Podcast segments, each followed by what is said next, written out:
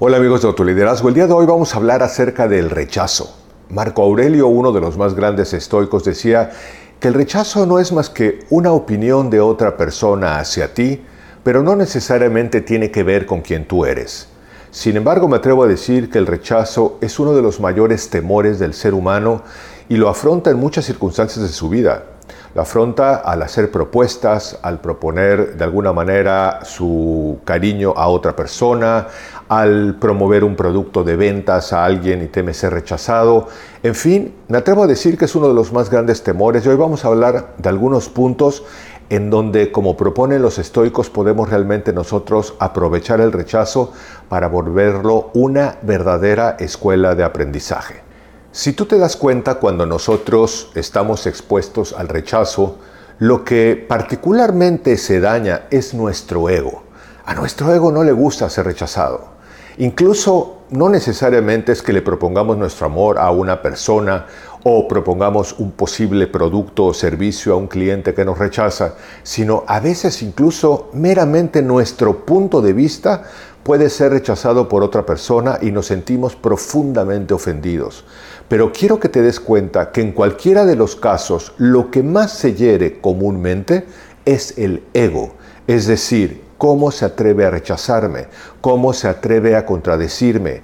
Lamentablemente perdí la oportunidad de haber cerrado esta venta y lo que más se afecta es ese personaje llamado ego que todos tenemos y que mientras más alimentado está, más miedo tiene justamente de ser rechazado. Cuando nosotros podemos comprender que ese miedo puede ser un temor meramente egocéntrico y podemos ir más allá de él, y como la frase famosa que probablemente has escuchado una y mil veces como yo, que dice, bueno, el no ya lo tienes ganado. Sí, el no ya lo tienes ganado, pero no te atreves a ir por el sí porque tienes temor a que escuchar de viva voz ese no lastime tu ego.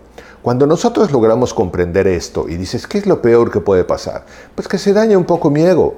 Y si se daña un poco mi ego, ¿qué puede pasar?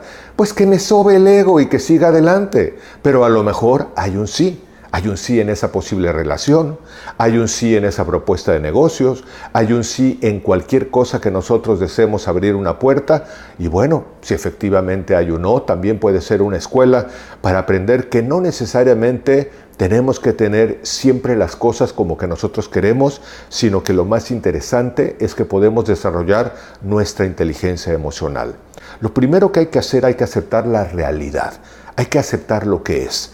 Si yo he hecho una propuesta de negocios y me han dicho que no, por ejemplo, más allá de volverme víctima de mi propio ego, probablemente puedo investigar por qué me han rechazado. ¿Qué es lo que ha sucedido? Que la realidad es que hay un rechazo. Y probablemente puedo encontrar una verdadera escuela. A lo mejor no conozco bien mi producto, no di adecuadas respuestas, no escuché poderosamente a mi prospecto de cliente. Cuando yo voy más allá de esa víctima que se lastima a sí misma y me empiezo a preguntar qué pude haber hecho o qué puedo aprender, entonces como proponen los estoicos, esto se vuelve una escuela que te lleva al segundo punto que es fortalecer la capacidad de afrontar los desafíos. Cuando nosotros comprendemos que la vida es un juego de retos, que está siempre llena de desafíos y que nosotros podemos aprender continuamente de este rechazo, entonces también hay que observar algo. Si en alguna circunstancia de mi vida, ejemplo, una circunstancia social, busco un amigo y mi prospecto de amigo me rechaza, y busco otra persona y me rechaza, y busco otra persona y me rechaza, y así sucesivamente, valdría la pena hacer una reflexión profunda de qué estoy haciendo yo, porque este rechazo se está repitiendo una y otra vez. Es decir, es completamente normal que alguien rechace algo que no quiere y no necesariamente a alguien le tiene que gustar lo que yo propongo, lo que yo soy, lo que yo pienso o lo que yo le invito a que obtenga. Pero si el rechazo es continuo y repetido, ahí sí hay una alerta en donde realmente puedo yo fortalecer la capacidad de observar el desafío de aprender qué es realmente lo que está generando esta continuidad de rechazo. Pero para que esto suceda, pues evidentemente me tengo que exponer al rechazo y comprender que es una oportunidad para mejorar. Entonces, viene el siguiente punto que está involucrado con todo esto. Hay que usarlo como espejo de aprendizaje y como oportunidad de autoconocimiento y mejora. Si yo soy rechazado en el mundo de las ventas una y otra vez por el 95% de mis presentaciones de venta, algo estoy haciendo de manera probablemente incompleta, no tengo conocimiento, tengo un mal tono de voz, no estoy eligiendo el cliente adecuado y cosas por el estilo. Si cada persona, hombre o mujer a la que tú le presentas tu deseo de establecer una relación te rechaza una y otra vez, valdría la pena observar y aprender qué puede haber en tu personalidad que pudieras tú modificar, porque yo creo que el mundo bueno, hay una frase que a mí me gusta mucho que dice que siempre hay un roto para un descosido. Entonces no es porque uno sea gordo o flaco, o sea moreno, o sea blanco, o sea alto, o sea chaparrito. Siempre hay una pareja que podemos encontrar, pero probablemente algo estoy haciendo, incluso a lo mejor estoy tratando de drenar los afectos de otra persona y entonces en vez de generar ser más atractivo, estoy siendo más una persona que incita al rechazo. Lleva esta posición del rechazo absolutamente a todas las áreas de tu vida. Si te sientes de alguna manera continuamente rechazado, obsérvalo y entonces aprende de la experiencia. Aprende a observarte de una manera crítica, de una manera objetiva, no de una manera victimizada, para que realmente lleguemos al último punto que también es una cosa que me encanta que proponen los estoicos, que dice hay que fomentar la libertad emocional.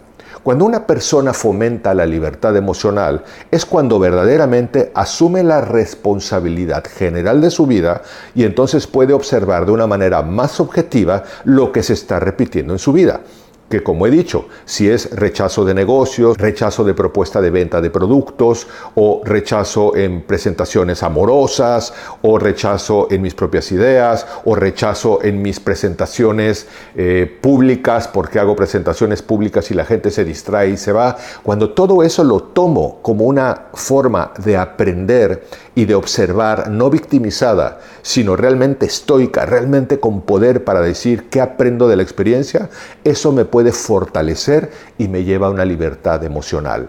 Y en la medida que yo me enriquezco, siempre me gusta repetir esto, en la medida que yo me enriquezco más de conocimiento, de autoconfianza, de autoestima, y de mejores conocimientos en términos generales, tengo mucho más que dar en consecuencia. Piensa que realmente el rechazo es una gran oportunidad para aprender a vivir mejor. Entonces también quiero cerrar con esta reflexión.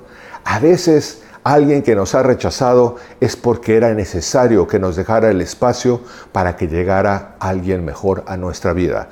Lo que hay que hacer es prepararnos continuamente para ser una persona mejor, en donde no tengamos que drenar a la gente, sino tengamos más que aportar de manera natural a la gente.